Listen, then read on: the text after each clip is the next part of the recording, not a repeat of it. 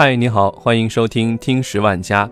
今天分享的文章来自公众号围炉夜读，题目叫做《中国式家长死于辅导作业》。最近我看了一档综艺节目，考不好没关系。在节目里看到一个新的词叫“孔府症”，嘉宾陈超对这个词的解释是：每当我在给孩子辅导作业的时候，我就会控制不住自己的情绪，忍不住的会凶他。并且拿起桌上的戒尺对他进行惩罚。其实许多家长都有恐府症，甚至将自己气到生病的也不在少数。十一月时，一则南京妈妈陪孩子写作业气到脑梗的新闻刷爆朋友圈。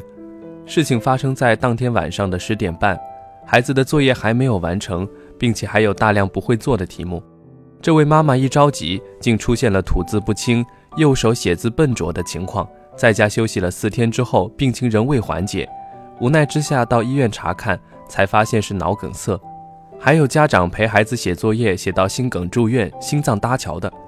这位家长说：“想来想去，命重要，作业什么的就随其自然吧。”还有家长陪写作业，已导致脑出血进急诊室。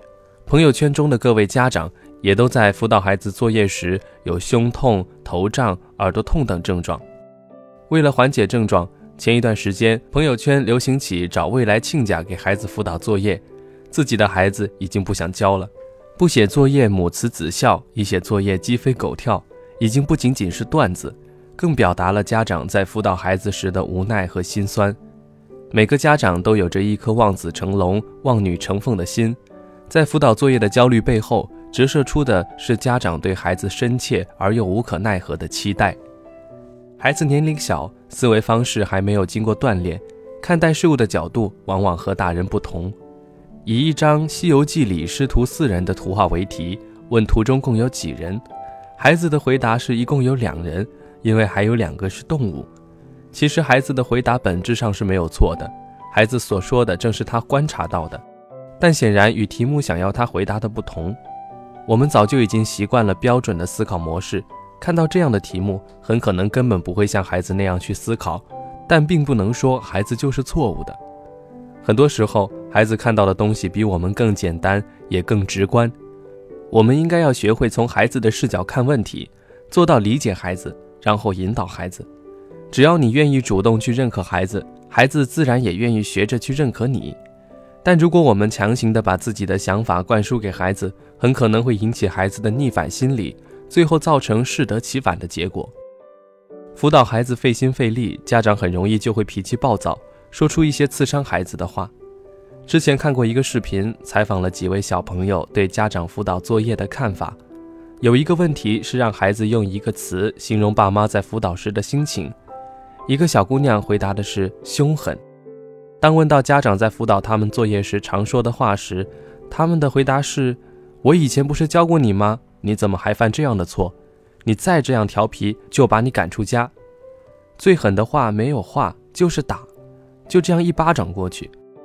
你是有脑子的人，不要每天就带个空壳来学习。跟你讲了这么多遍，你还不知道？你是要气死我吗？孩子有时不能理解父母的苦心，父母的打骂只会让他们感到难过。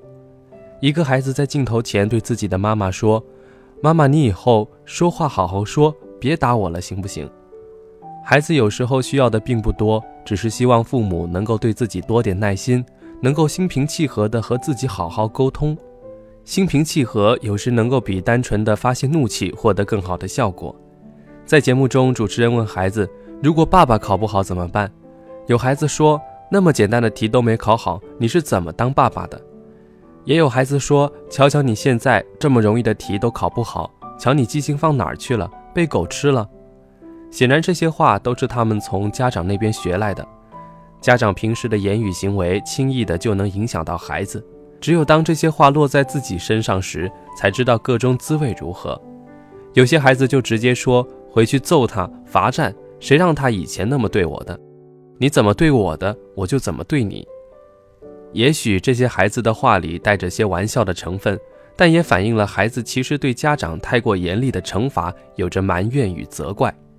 家长应该常常与孩子换位思考，站在孩子的角度看一看，这样才不容易伤害到孩子。与孩子相互理解才是沟通的有效途径，也能拉近了相互之间的关系。